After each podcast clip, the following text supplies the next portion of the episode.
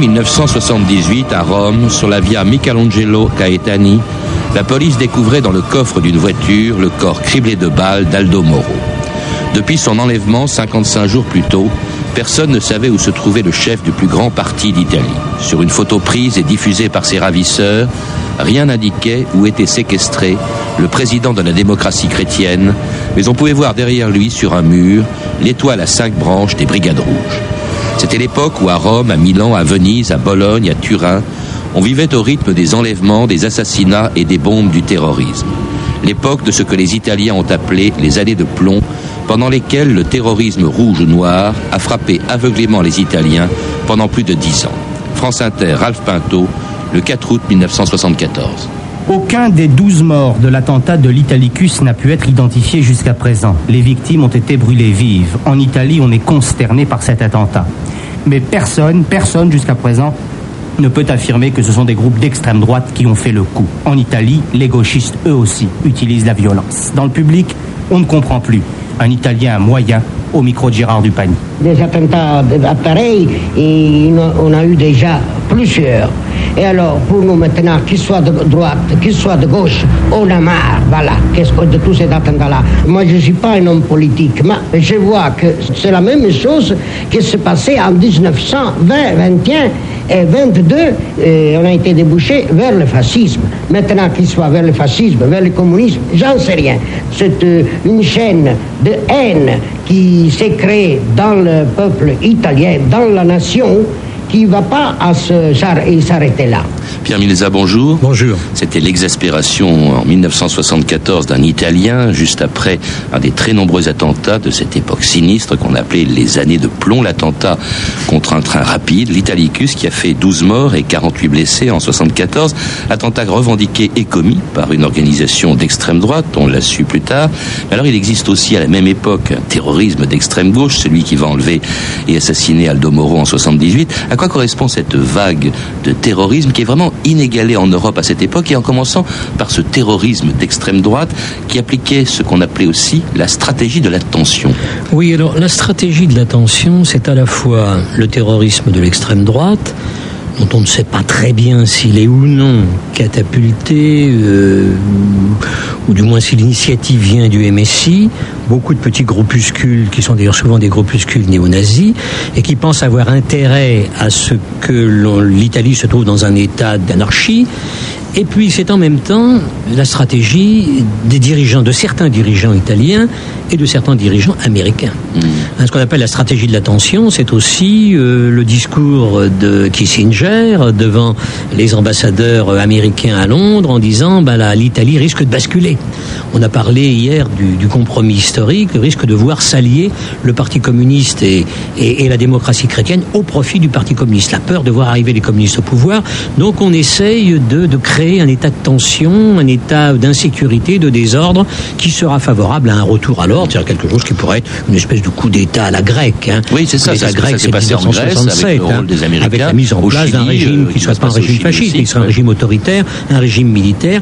Donc le but de ces groupuscules et le but aussi d'un de, certain nombre de, de, services secrets et de services secrets italiens, mais aussi américains, c'est d'entretenir cette, cette stratégie de l'attention. Avec des tentatives, vous le dites dans votre livre sur l'histoire de l'Italie, enfin à la fin de ce livre, puisque ce livre couvre toute l'histoire de l'Italie depuis, depuis l'Antiquité, mais avec des tentatives de coup d'État plus ou moins farfelues d'ailleurs, Pierre Milza. Oui, il y en a eu plusieurs. Il y a eu la, la, tentative dans les années 60, il y a eu la tentative du général De Lorenzo.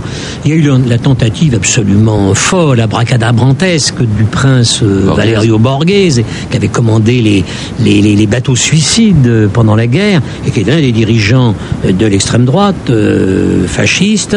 Il y a l'existence d'une que nous connaissons bien maintenant par les révélations qui ont été faites du mouvement Gladio, de la société secrète Gladio, une espèce de d'agence qui rassemble des hommes politiques, des militaires, des membres des services secrets, des journalistes, et dont le but est très clairement d'empêcher les communistes d'arriver au pouvoir par tous les moyens, y compris l'illégalité et la violence.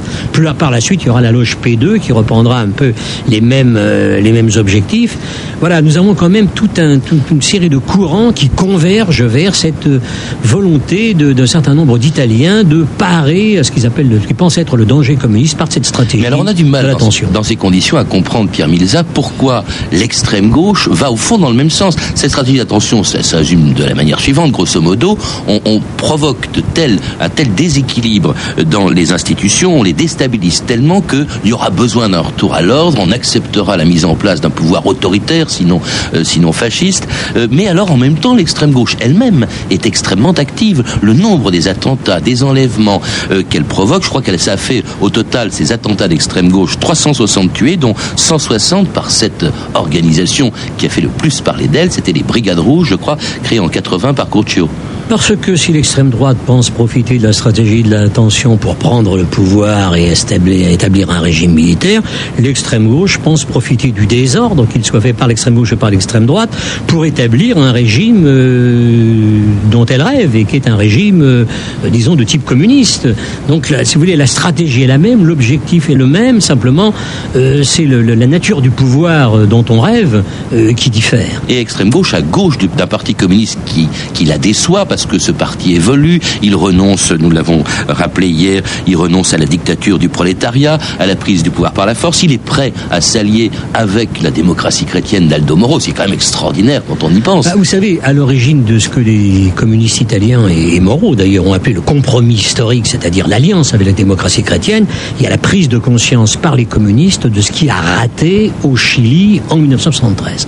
Hein, le compromis historique naît à l'extrême gauche au moment où on s'aperçoit que dans le fond, Allende, euh, dépassé par l'extrême gauche, ne réussissant pas à s'allier avec la gauche de la démocratie chrétienne chilienne, et eh ben ça aboutit, avec euh, l'appui des Américains, au coup d'État de septembre 73 et à la prise du pouvoir par Pinochet. Alors c'est pour empêcher cela que le Parti communiste, beaucoup plus réaliste, bien sûr, que l'extrême gauche, se rallie à l'idée du compromis historique, que du coup, va se dresser contre lui un certain nombre de mouvements, de mouvements extrémistes, de mouvements d'extrême gauche, qui considèrent que bon, il est abominablement révisionniste et qu'il faut l'éliminer. Lorsque se déclenche le phénomène des brigades rouges, le phénomène du terrorisme rouge, l'une des principales cibles, c'est le Parti communiste. Ce sont les communistes et les syndicalistes euh, proches du Parti communiste. Mais aussi les symboles du pouvoir, des magistrats, des policiers, des officiers, des intellectuels, des journalistes et même donc le 16 mars 1978, le chef du premier parti d'Italie. Flash GR2. Gentili ascoltatori, siete collegati con la redazione del GR2. Interrompiamo le trasmissioni per una Nous interrompons le programme pour vous communiquer une information dramatique qui nous paraît incroyable. Nous attendons une confirmation officielle. Le président du Parti démocrate chrétien, M. Aldo Moro, a été enlevé il y a un quart d'heure à Rome par un commando de terroristes. Les cinq gardes du corps de l'homme politique auraient été tués.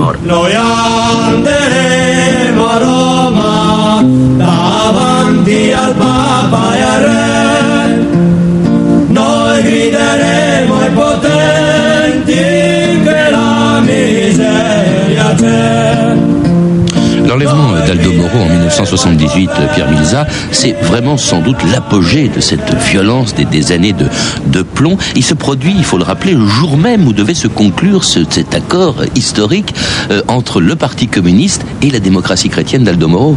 Oui, et en ce sens, c'est tout à fait signé. On voit bien quel est l'objectif, c'est d'empêcher l'un des rares hommes qui, dans la démocratie chrétienne, est prêt à accepter ce compromis historique, bah, l'éliminer du jeu et pour cela euh, le faire disparaître. Au départ, les, gens des Brigades Rouges ont-ils décidé déjà la mort d'Aldo Moro euh, Ou ça sera la mort d'Aldo Moro, ou ça sera le déshonneur de la démocratie italienne d'avoir cédé à la Ford? De, toute façon, ils, sont gagnants. Donc c'est incontestablement le moment le plus aigu de cette période que l'on appelle donc les années de plomb. Alors compte tenu de la personnalité même d'Aldo Moro, de son importance dans la vie politique italienne, sans doute le personnage le plus important à l'époque de la vie politique italienne, évidemment une émotion considérable qui a duré 55 jours. Pendant 55 jours, la police n'a pas trouvé euh, où était Aldo Moro, qui était en fait à Rome, on l'a su plus tard, euh, évidemment euh, caché par les, par les brigades rouges. On s'est même dit au fond qu'il y avait une certaine mauvaise volonté de la part du gouvernement auquel les brigades rouges avaient demandé la libération de 16 de, de leurs prisonniers euh, qu'on a presque fait exprès de laisser mourir Aldo Moro. Oui, euh, il reste un certain nombre de doutes, il reste un certain nombre de points non éclaircis, y compris les conditions même de l'enlèvement d'Aldo Moro. Tout ça a été décortiqué par les juges et par les journalistes. On n'a pas de preuves, on n'aura sans doute jamais de preuves. Il y a de fortes présomptions qu'au moins parmi certains dirigeants de la démocratie chrétienne, Son propre dans le fond, non propre parti, mais avec beaucoup de tendance et de tendance quelquefois qui se faisait une guerre impitoyable, que dans le fond, euh, on n'était pas trop euh, mécontent de voir disparaître à travers euh, Moreau le compromis historique et donc le risque, c'est ainsi que c'était en tout cas interprété, de voir les communistes arriver au pouvoir. Et c'est 55 jours donc après son enlèvement, le 9 mai 1978, qu'un coup de téléphone anonyme annonçait à la police où elle pouvait retrouver le corps d'Aldo Moro. Capito? Sì. Qui parle? Les Brigades Rouges. Vous avez compris? Oui. Vous m'entendez? Non, pas très bien. Vous pouvez répéter Non je ne peux pas répéter. Alors écoutez, il faut avertir la famille qu'elle trouvera le corps d'Aldo Moro via Caetani. Via Caetani. C'est la deuxième rue à droite dans la via des Botteghe Oscure. Bien compris Oui. Le corps est dans une R4 rouge. La plaque minéralogique commence par M5. Et ce, cette archive extraordinaire, c'était le coup de téléphone enregistré par la police, le coup de téléphone des Brigades Rouges qui annonçait donc où l'on pourrait trouver le, le corps du chef de la démocratie euh, chrétienne. Euh, les années de plomb, c'est l'apogée des années de plomb, c'est aussi le, le début d'un déclin. Il y aura encore, alors là cette fois-ci perpétré par l'extrême droite en 1980, un terrible attentat à la gare de Pologne. Je crois que c'était un des plus graves. 80 morts. Oui. Et brusquement, les choses vont s'arrêter euh, au début des années 80. Qu'est-ce qui s'est passé pour que ce mouvement s'arrête de Bien sûr, il y a l'arrestation des chefs historiques des Brigades Rouges, par. Il y a l'arrestation des chefs historiques, il y a l'énorme lassitude de la population italienne, il y a la prise de conscience par un certain nombre de dirigeants des, des brigades rouges qui ont raté leur coup, que finalement tirer au cœur de l'État, comme ils ont tiré souvent aussi au cœur de, des, des- des- des malheureuses victimes, qu'en fin de compte ça n'a rien donné, que ça a plutôt dressé la population contre l'extrême gauche, que ça a plutôt renforcé les partis au pouvoir, donc qu'il faut qu'il faut renoncer. Et puis il y a euh, l'activité de la police, euh, les général succès de la Chiesa, remportés, le De La Chiesa qui lui sera abattu. Alors là, c'est un autre problème qui est d'ailleurs contemporain, qui est celui de la mafia. Il y a aussi le phénomène des repentis, c'est-à-dire qu'après un certain nombre de dirigeants ou de membres des brigades rouges arrêtés en échange de réduction de leur peine, euh, ce qu'on va appeler les, les pentiti, les repentis, on va livrer à peu près euh, tout ce qu'ils peuvent savoir eux sur les brigades rouges. Et puis il y a la situation internationale qui a évolué, les États-Unis qui ont re- rebombé le torse, redressé la situation hein, après les années difficiles, 75-80. Reagan va arriver euh, euh, à, à la Maison Blanche, donc euh, l'atmosphère internationale change, la police marque des points, les brigades rouges se rendent compte de leur échec, tout ça fait que après quand même dix années, plus de dix années de, de, de drame, euh, peu à peu, euh, ça va disparaître. Puis il y aura plus tard la chute du mur de Berlin, l'effondrement du communisme qui rend absolument vaine l'idée même de l'arrivée des communistes au pouvoir. Un parti communiste d'ailleurs qui va évoluer, même changer de nom, qui s'appelle maintenant, je crois, le, le parti démocrate de, de- de gauche. De gauche, oui. Euh, il y a euh, également l'arrivée d'une nouvelle génération euh, d'hommes politiques, et notamment parmi eux, et c'est la première fois d'ailleurs qu'un socialiste, car il est socialiste, euh, arrive au gouvernement en 1983, Bettino Craxi, qui lui fait partie d'une nouvelle génération au fond, euh, après celle de l'immédiate après-guerre. C'est un nouveau dirigeant, c'est une nouvelle figure, c'est pas un homo novus complet parce que c'est un apparatchik de, de longue date et qui a peu à peu euh, conquis des positions dans le Parti socialiste en pratiquant, euh, je dirais, le grand écart habituel, c'est-à-dire un discours de gauche qui débouchera sur une pratique politique euh, de droite. Euh, c'est un leader, c'est un, un homme qui a un certain charisme. Euh, une personnalité assez épouvantable. Euh, Ça sera le- la, la bête noire des caricaturistes de la Repubblica. On dira euh, Bettino Craxi, Bettino Benito. On représentera euh, avec des bottes et une chemise noire. Mais c'est incontestablement un homme qui a de l'autorité dans son parti et qui va peu à peu conquérir la direction du parti et qui du coup arrive au pouvoir à un moment où il y a une demande d'hommes nouveaux et il va infléchir la politique du Parti socialiste dans cette voie et, et, du coup mettre en place un gouvernement qui sera euh, le plus long de l'histoire de la première République, comme on dit, italienne, puisqu'il va durer plus de trois ans. Mais un gouvernement qui sera atteint bientôt par ce mal endémique, on en a peu parlé, mais qui a vraiment euh, discrédité le régime auprès de très nombreux Italiens, ce régime né en 45, c'est la corruption. La corruption qui est endémique en Italie, euh, aujourd'hui encore d'ailleurs, on a l'impression qu'elle n'a pas pu s'en débarrasser, presque d'ailleurs que les Italiens s'en accommodent. Bettino Craxi d'ailleurs sera lui-même euh, pris dans une affaire de corruption. Oui, alors il reste une corruption aujourd'hui et euh, au plus haut niveau, mais par rapport à l'immensité de, de, ce qu'elle était dans les années 70-80, on peut dire quand même qu'elle a largement reculé grâce à l'action des juges. C'est pas pour rien que les gens qui profitent de la corruption parlent du gouvernement des juges, hein, avec l'affaire notamment de Tangentopoli à Milan et l'opération main propre, Manipulite. Donc il y aura quand même un recul de la corruption, mais à cette époque, elle est monumentale. Ça a commencé par euh, l'appui euh, euh, aux partis politiques, et puis peu à peu l'appui aux dirigeants politiques, et puis ensuite euh, on a versé de l'argent directement aux gens pour qu'ils s'enrichissent, ce qui sera le cas de Craxi, qui après euh, son départ du pouvoir devra euh, s'exiler en Tunisie et, sera condamné à 8 ans de prison, qu'il ne fera pas, il meura avant de rentrer en Italie. Autre mal endémique, bien sûr, la mafia à l'époque encore très active. Ah, euh, plus que jamais, euh, la mafia c'est un mal de l'Italie depuis la fin du 19e siècle, mais qui a pris de l'ampleur euh, devant d'ailleurs justement ce phénomène de corruption, le noyautage même des, rouages de l'État, des rouages des municipalités, de la justice, du gouvernement. On accusera quand même un homme qui a été le plus souvent président du Conseil, qui est Andreotti, d'être mafieux. Et il y aura même une condamnation euh, d'Andreotti pour cela qui sera ensuite cassée par la Cour de cassation donc incontestablement la mafia et de nombreuses victimes, avec euh, une action réelle des gouvernements italiens, justement, euh, dans les années 80, pour venir à bout de, de la mafia, qui fera reculer le procès du siècle, le procès monstre. Néanmoins, euh, on n'arrivera pas à l'éradication complète et beaucoup y laisseront leur vie. Le général Della Chiesa, qui commande donc les, les carabiniers, les juges Falcone et Borsellino, qui seront abattus, qui seront éliminés par la mafia. Ça donc reste une puissance jusque, je dirais, au milieu des années 80, avec quand même un réveil d'un certain civisme en Sicile, hein, dans les années 83-85, tout d'un coup les Siciliens disent basta, l'omerta c'est fini, on va parler. Et ça, je crois que c'est intéressant parce que ça nous montre que les Italiens sont plus civiques qu'on ne le dit parfois. Mais le réveil aussi d'autres choses que vous évoquez, Pierre Bilza, dans votre livre, c'est l'essor de mouvements populistes, justement, comme la Ligue du Nord de Umberto Bossi, qui en 1996 allait même euh, jusqu'à réclamer l'indépendance du nord de l'Italie. France Inter, Fabrice Drouel, le 15 septembre 1996. Contre vents et marées, le leader sécessionniste Umberto Bossi a proclamé tout à l'heure à Venise l'indépendance de la Padanie, autrement dit la partie nord de l'Italie, même si personne ne sait vraiment où commence et où finit ce territoire dont rêvent les partisans de Bossi. À Rome, Emmanuel Delattre. C'est depuis la des sept martyrs face à la lagune non loin du cœur de Venise qu'Umberto Bossi a proclamé tout à l'heure l'indépendance de la Padanie. Le leader de la Ligue du Nord a parlé devant plusieurs milliers de militants et sympathisants venus pour l'occasion dans la cité des Doges. L'État italien a imposé au peuple de Padanie l'application de ses lois iniques et a cherché à nous dominer par un odieux centralisme colonial, a notamment dit Umberto Bossi avant de déclarer La Padania è una repubblica federale indipendente sovrana.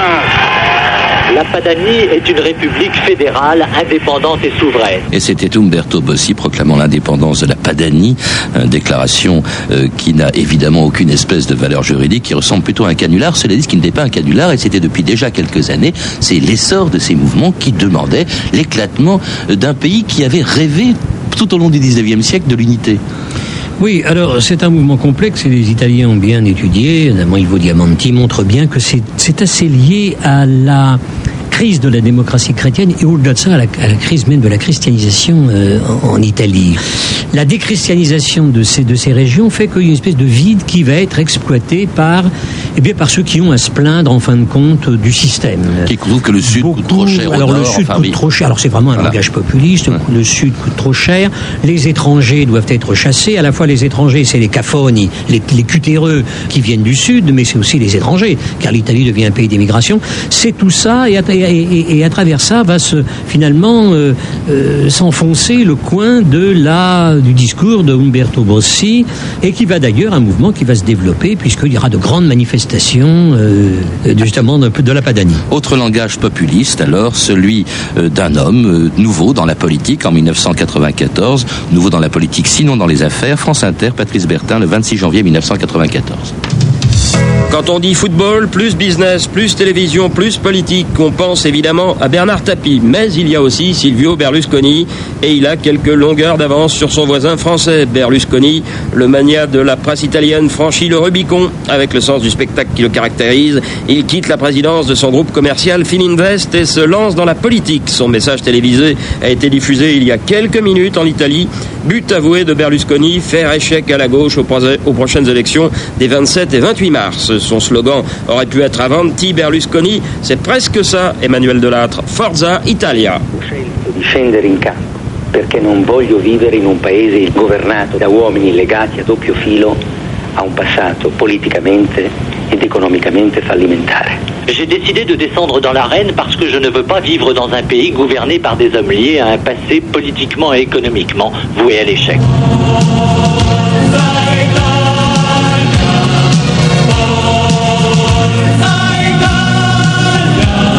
C'était Silvio Berlusconi, Forza Italia, euh, Berlusconi franchissant le Rubicon, comme le disait joliment euh, Patrice Bertin, qui, qui a gagné en quelques mois après avoir créé Forza Italia, qui gagne les élections de 94, bon, qui reste peu de temps au pouvoir, euh, qui ensuite sera remplacé par quatre gouvernements de coalition qui vont tenir peu de temps à cause de l'instabilité ministérielle dont nous parlions hier, et qui revient au pouvoir. Avec lui, c'est quand même quelque chose de tout à fait nouveau, c'est l'argent au pouvoir, et même une certaine forme de cynisme parfois.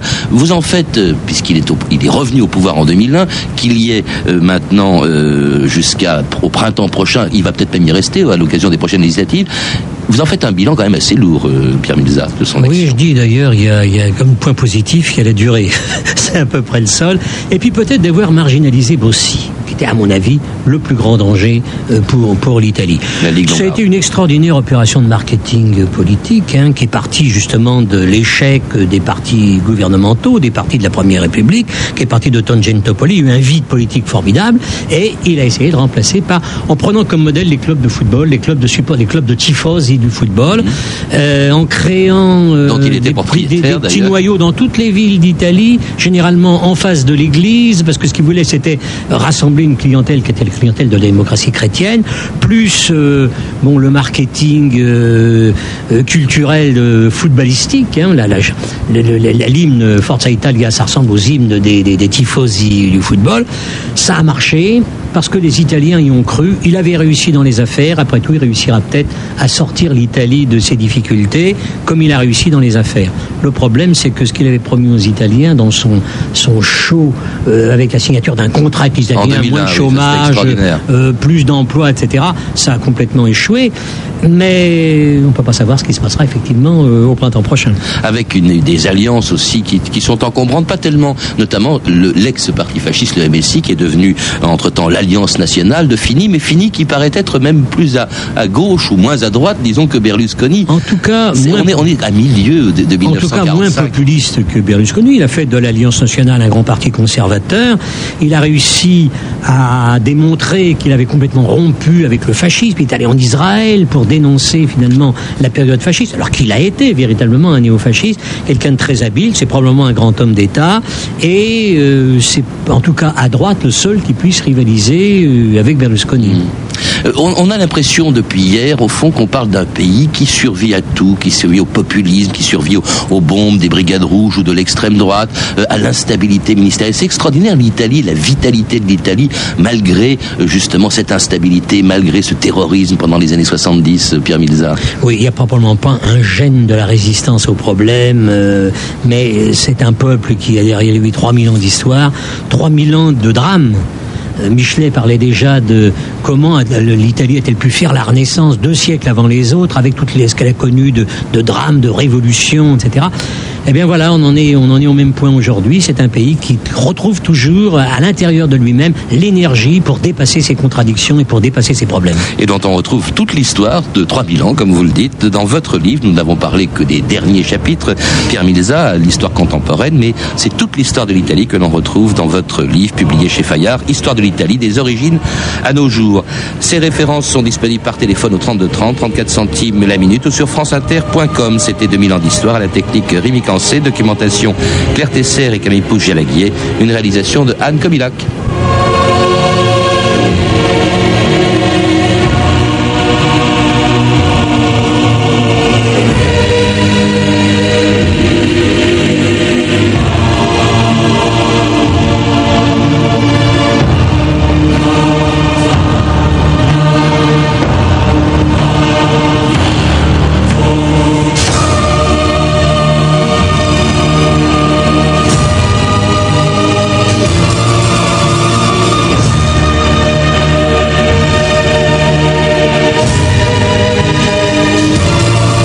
Fin de semaine à tous et à lundi avec de nouveaux sujets. Lundi avec Marc Lazare, le Parti communiste français et l'URSS. Mardi, une femme qui a scandalisé la cour impériale à l'époque de Napoléon, Madame Sangène.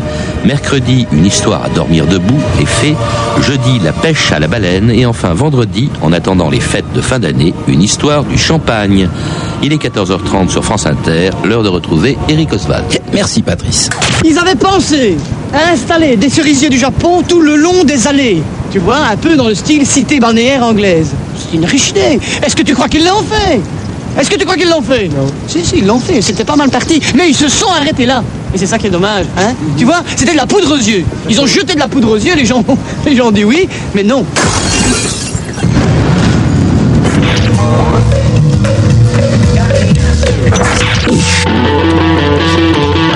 Amis de la musique. Musique. Musique. I need a pound of drum. Right about now. Musique Express. Des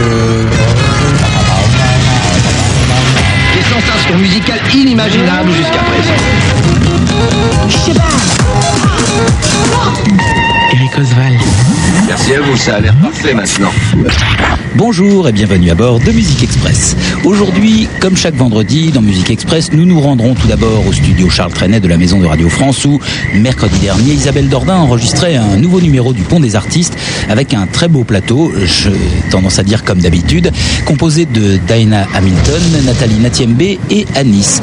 Le vendredi, c'est également le jour du titre long et nous nous ferons un grand, grand plaisir en écoutant un grand classique du blues écrit par Muddy Waters, mais dans une version bien plus jazz en 1965, interprétée par le roi de l'orgamon de Monsieur Jimmy Smith, Got My Mojo Working. C'est à la fin de l'émission. Et pour commencer, que diriez-vous d'un tube?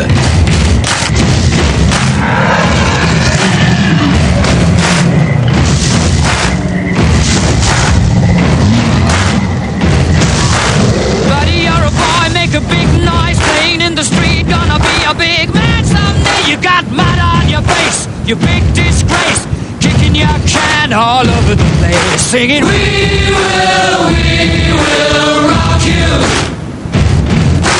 We will, we will rock you. Buddy, you're a young man, hard man, shouting in the street. You're Gonna take on the world someday. You got blood on your face, a big disgrace, waving your banner all over the place. We will, we will rock you. Sing